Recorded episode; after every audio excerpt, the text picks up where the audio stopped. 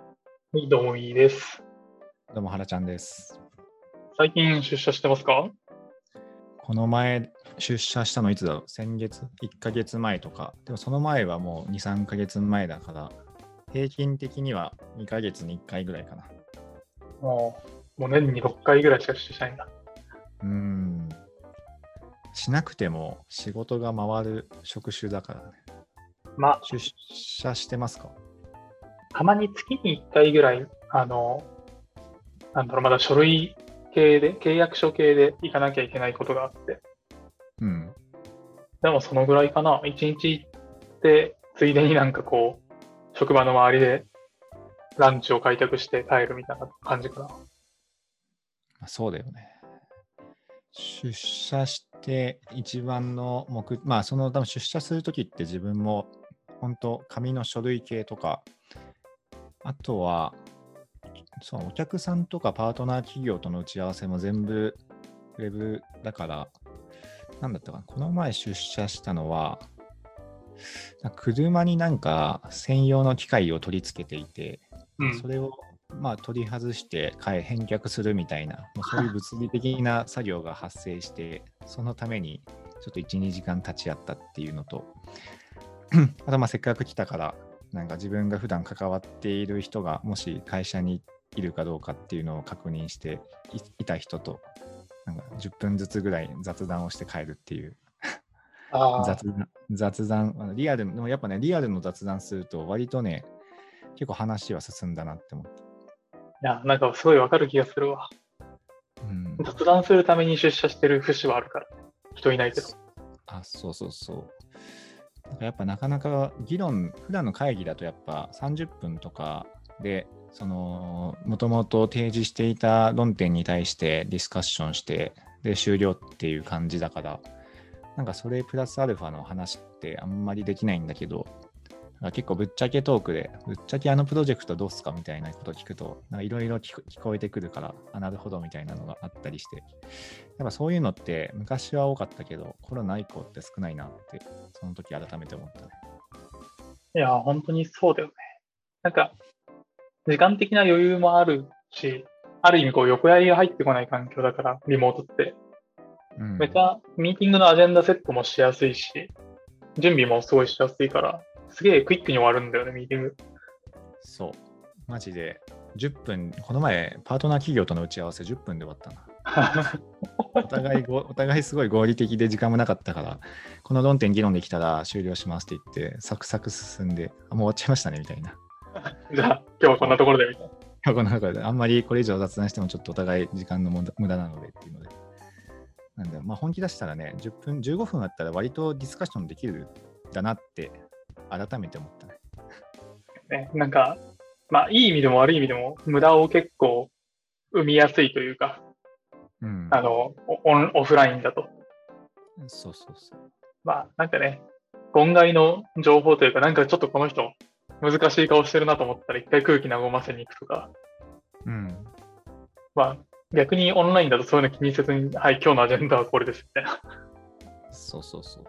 や、なんかちょっと、そう思っているんだけど、ちょっと去年の反省として、あんまりその社内の横のつながりな、斜めのつながりみたいなのに、ちゃんとこう、意識を払ってなかったなというのがあって、うん。あんまりこう、知り合いが増えなかったなって思ったのね、この1年間。ああ、それで言うと同じかもしれない。会社の中に関しては。あそうそう、会社の中だと。で、なんかちょっと危機感を覚えて、あの、最近、 Slack で会社オールの中にこう、 times channel を作ってるんだけど、うん。あんな感じでちょっとずつでもいいから、こう、輪を広げておかないと、なんかあんまりこの規模の会社にいるメリットを享受できてないんじゃないかと思ってて。うん。っていうのを思ったときに、なんか、やっぱりフルオンラインだと結構失われてるものがいっぱいあるなと思ってて、確かに。まあ、今度から、あの、今最近開発業務をやっていて、えっと、ウォーターフォール型の開発から、まあ、ちょっとアジャイルに変えよう、スクラムを採用しようみたいな話をしてて、うん。で7月からあの、まあ、協力会社の人とかと一緒にスクラム開発チームを作るんだけど、なんか、リモートでスクラムってどうやんだみたいな。確かに。ってなってて、なんかその、まあ、いわゆるディスコードみたいな感じで、クイックにコミュニケーション取れるツールをいろいろ探してみてたら、結構、やっぱりこのジャンルはいろんなものがあるなっていうのを気づいて、なんか面白いなと思って。うん。なんかまあ、いわゆる仮想オフィスみたいなものって、なんか、いろいろ調べてたりします？仮想オフィスは、そうだね。副業の方で試しに結構使ってた時はあったね。えー、副業のとかで。名前ちょっと忘れちゃったけど、なんか自分のアバターみたいなのをが画面上でい動かせて、うんうん。画面上で自分のアバターと相手のアバターが近ければ近いほど音声がなんか大きくなるっていうので、うん。あたかも自分がそこにいる感覚になって、雑談ができるみたいな。はいはい。あのパーティーでちょっと右端に行くとあの人たちがいて、ちょっと雑談聞こえてくるとか、そういう感覚が疑似体験できて、面白いなって思いつつ、まあそんなには、それをそこまで使う必要性もなくて、まあ遊びで終わっちゃったけど、結局ディスコードでなんかガンガンコミュニケーションしてるっていうのが現状だけど、使ったことはあるっていう感じかな。はいはいはい。これかな？スパ、スパティアルチャットみたいな。まあ、確かに、この辺のは、この辺のは結構出てきてるよね。うん、なんかめっちゃ10個ぐらいある感覚はあるね。なんかこの辺のバーチャルを。でもなんかそんなに根付いてない感じするよね。うん、なんか、まあ、ある程度の IT リテラシーが高い人たちの間であれば、まあ、使えるんだろうなとは思いつつ、まあでも、ディスコードとかスラックで割とこと足りるみたいなところもあったり、ただ、この、何？仮想オフィスでしかできない体験も結構あると思っていて、なんかそこをうまくみんなが認知して、ちゃんといいところを使えれば、割と普及する気もするなっていう感覚かな。なんか、まあ、うちの会社とかだと、あの、Zoom とか WebEX みたいな、あの、いわゆる会議ツールを、ちょっと今話していいですかみたいなのを連絡して、リンク発行して、送って、ログインしてみたいな。うんで、なんか、まあ、打ち合わせするレベルとか、ワンワンするレベルだったらそれでもいいかなと思ってるんだけど、なんか、まあ、これからスクラムを組んでいくってなった時にもっとライトに相談するタイミングってめっちゃあるなと思ってて、確かに。なんかライトに相談ができないがゆえに、まあ、ここは相談しなくてもいいか、みたいな、もうちょっと進めてからにしようって言って、こう、ちょっとずつ負債が溜まっていくような気がしていて、まあ、なんかそれをなんとかしたいなと思っていろいろ調べてて、うん。まあバ、バーチャルオフィスじゃないんだけど、なんか NTT コミュニケーションズがニワークっていうのを出してたりしてて、これが結構良さそうだなとか、うん。まあ、なんかこれはスペースを作って、そのスペースの中に会議スペースをいっぱい作っておいて、自分のアバターがどこにいるかで、そのエリアにいる人と話せるみたいな。リモだっけ？ああ、リモリモ。リモ、は結構飲み会とかでは使ってたけどね。うんうん。とまあ、たださっき言ってた、あのこういう使い方できたらいいなっていうのは、なんだろう、その、まあ、気軽なコミュニケーションしたいよねっていう話なんだけど、やっぱ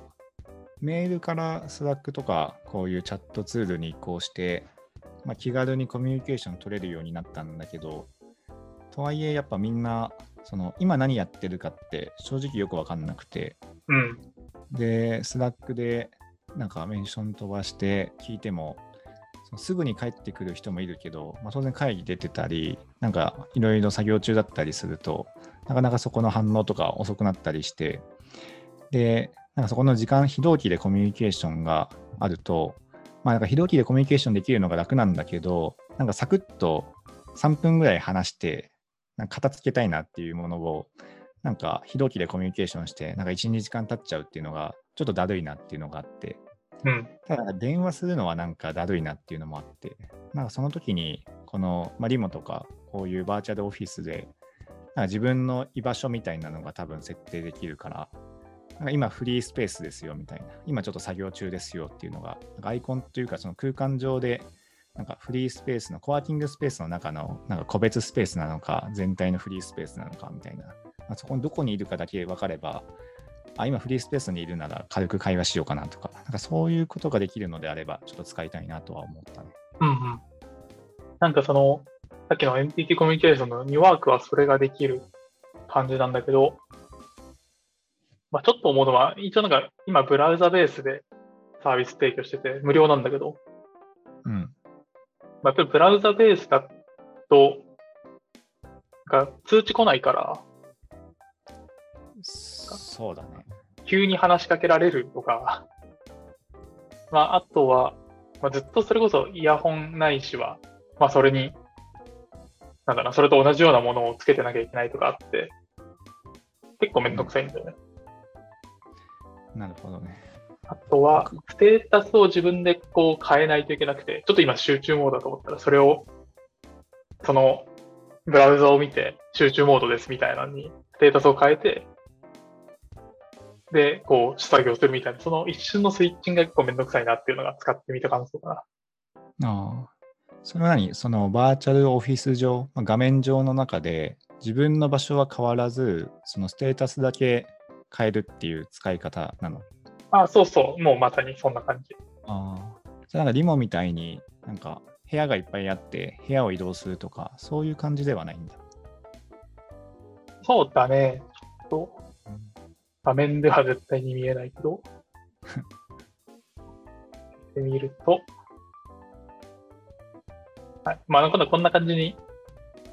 部屋がいくつかあって、なるほど。で、この部屋に入ると、この部屋にいる人の声は聞こえる。ああ、はいはい。で、なんかしゃ、ここで喋ったり、カメラ出したり、あもちろん画面共有したりもできる。で、ちょっと今は違うぞってなったら、こんな感じでもう、すべての通知を拒否するみたいなうん。こともできたりするって感じかな。なるほどね。まあ、部屋のあの画面上にいろんなあの部屋があって、まあ、ただその部屋もリアル感がある部屋ではなくて、本当無機質な円がいっぱいあって、この円は誰々です、この円は何用ですみたいに分かれているっていう感じなんだ。なんか自分が。思ったのは、やっぱなんかバーチャルオフィスっていうぐらいだから、なんか画面上にオフィスのレイアウトがあって、とかまあコワーキングスペース的なレイアウトがあって、なんか個人黙々スペースとか、うん。フリースペースとか、ちょっと雑談スペースとか、かそういうの用意して、なんかそこを自分のアイコン移動するとか、そういう使い方の方が、なんかちょっとエンタメ要素もあって面白いんじゃないかなとか、思ったりはするけどね。わかる。ちょっとや、まだ自分やったことないからやってみたいなと思ったのが、あの、最近なんかエンジャパンがそういうことをやったらしくて、うん。なんかバーチャルオフィスを作って、で、まあ、どこにいるかとか、まあなんかこう、朝会とか、お祝いとか、うん。まあ、そういうのをそのバーチャルの空間でバーッと集まってやるみたいなことをやってたらしいんだよね。なるほどね。ああ。確かにこういう使い方がね、いわゆる本当にオフィスでの体験をこの仮想空間上で実現するっていうので、まあ良さそうなことが多いなっていうのは思いつつ、まあ、逆にこれがあると何が欠点かっていうと、あれなのかな。なんか自分が監視されてるみたいな感覚が若干あるのかもしれない。ああ、なるほどね。なんか、ここにずっなんかこいつずっとフリースペースとか雑談スペースいるなとか、なんか、まあ、たまにはそういうね、ちょっとした雑談とかも大事だけど、仕事ちゃんとしてんのかなみたいな。そういうのをもし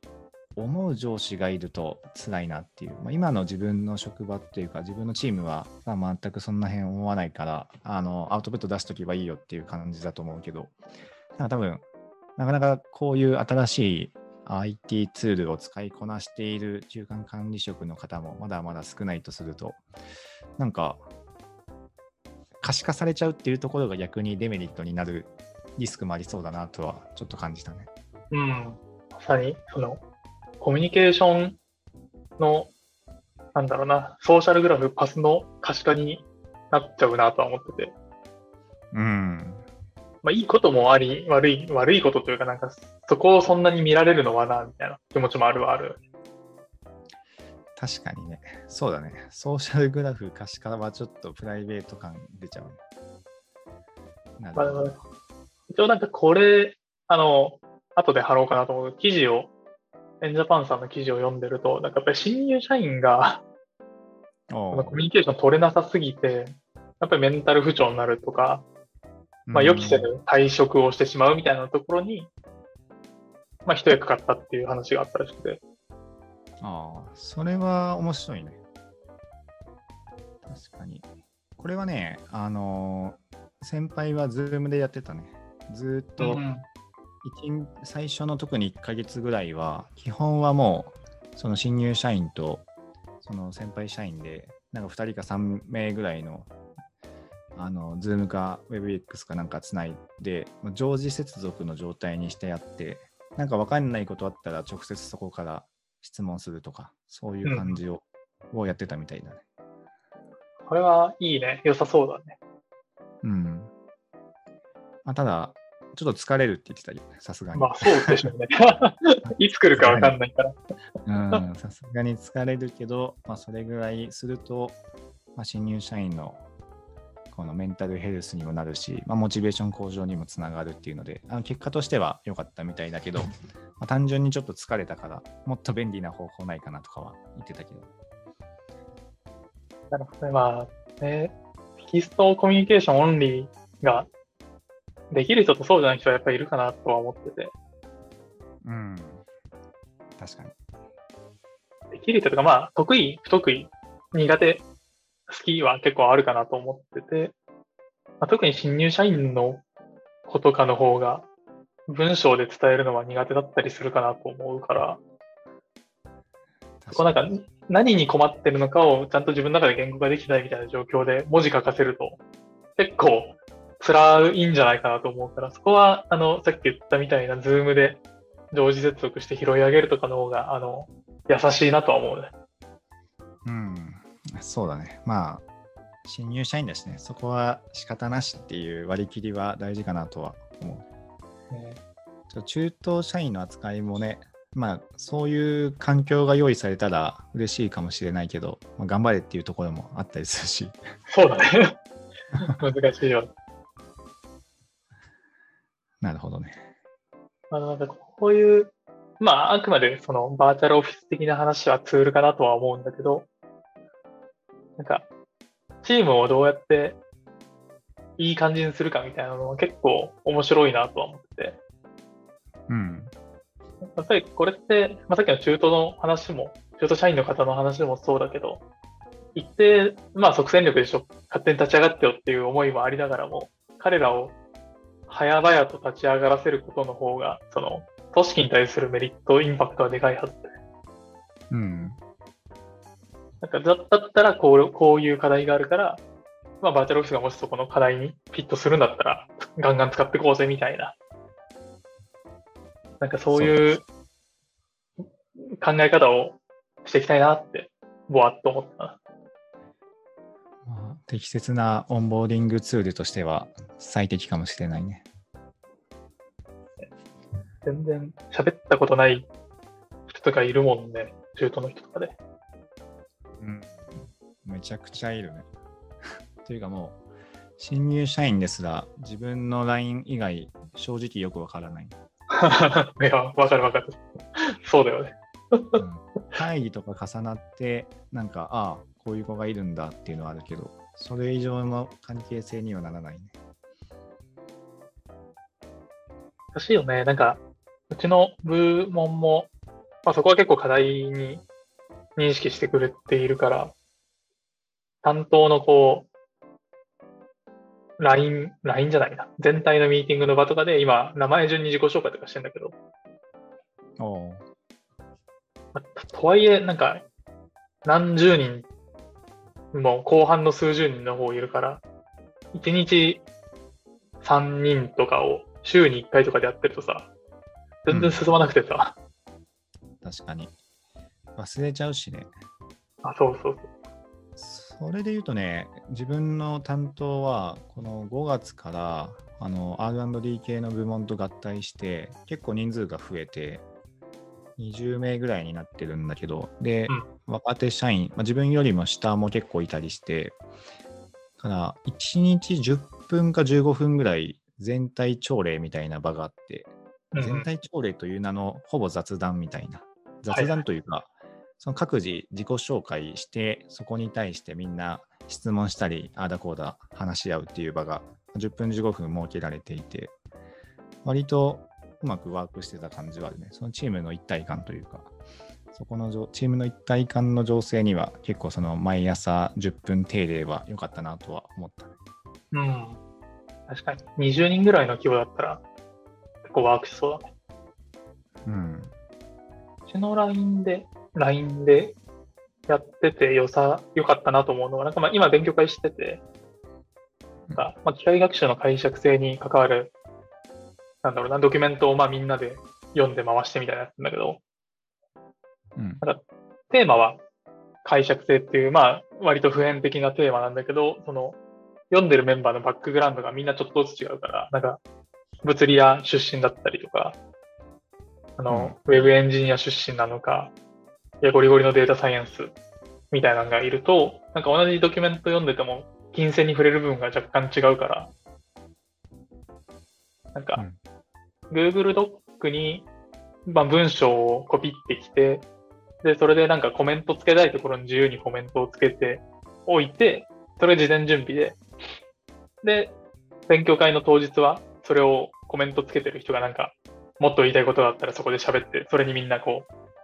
さらに乗っかっていくみたいな感じのスタイルでやってるんだけど、うん。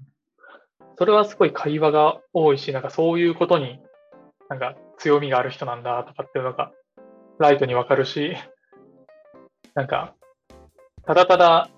輪読してきて発表するとかよりも、なんかもうちょっとキャッキャウフフしてんだよね、今。確かに。うん。勉強会を通じたセルフブランディングというか、自己紹介というか、自己開示みたいな相互理解ができるっていうのは、なんか面白いかもね。そうそう、なんか、昔こういう案件やったんですよねとかっていうのが結構あって、うーん。なんか、ああ、じゃあ A さんは、こう予測系の案件結構経験あるんだな、みたいなのが、なんか、なんとなく分かったりしてて、確かに。結構このスタイル、あの、ちょっとね、進捗はそんなに良くないんですけど、掛け合いしてるから、うん。まあ、コミュニケーションのツールとしての勉強会は結構いいなと最近思った。確かに、最初の相互理解で、そういう自分たちのドメインの結構代表的なところの勉強会を実施して、そこでなんかお互いの強みを把握するっていうやり方は、かなりベストプラクティスなんじゃないかな。うん、なんか、まあ、原ちゃんの部署とかだったら、こう、マースのすごい概論的なさ、オーバービューのドキュメントとか多分あると思ってて、で、それをみんなで読むと、絶対なんかこう、抽象度が高いところとか、なんか、こうやるといいみたいな、言い切られてる文章とかあると思うんだけど、それに対して、いや、とはいえこうだとか、実際実例としてはこういうのあるよねとか、うんやると、結構、その土台を合わせることもできて、これ結構いいなと思ってて。確かにね、結構、これ見といてっていう共有で終わっちゃうパターンがやっぱね、多いからね。そうス時間取ってやりたいなとは思いつつ、感染、みんなバタバタしてる。あの、まあ、ポイントとしては業務としてちゃんと認められてるっていうのが結構ポイントかなと思って。そうだね。なんかやっぱ業務外扱いになりがちだったりするからね、そういうのが。うん。有志でやりがちになるところを、まあ、あの、うちの LINE は課長さんがすごく理解があるのと、あの、Google ドックの利用時間を結構厳しく見てるってのがあって、うん。業務内にしようっていう感じになってるかな。なるほどね。じゃあ、ぜひぜひ、なんかそのあたりのコミュニケーションをどうリモートで取っていくのかって、まあ、うちの会社に限らずね、これからリモート当たり前に多分なると思うんで、うん。まだまだ手札増やせるんじゃないかなと思いながら、こう、日々過ごしてます。確かに。まあ、いろんなね、ツールも出てきているし、いろいろ試して、なんか、それぞれのツールとかやり方のいいこと悪いことみたいな情報がストックされていくとね、まあ次の場とかで、また最適なツール選択ができて良さそうだね。はい、またなんか良さそうなプラクティスあったら、ぜひ共有してください。はい。じゃあ今日はこんなとこで。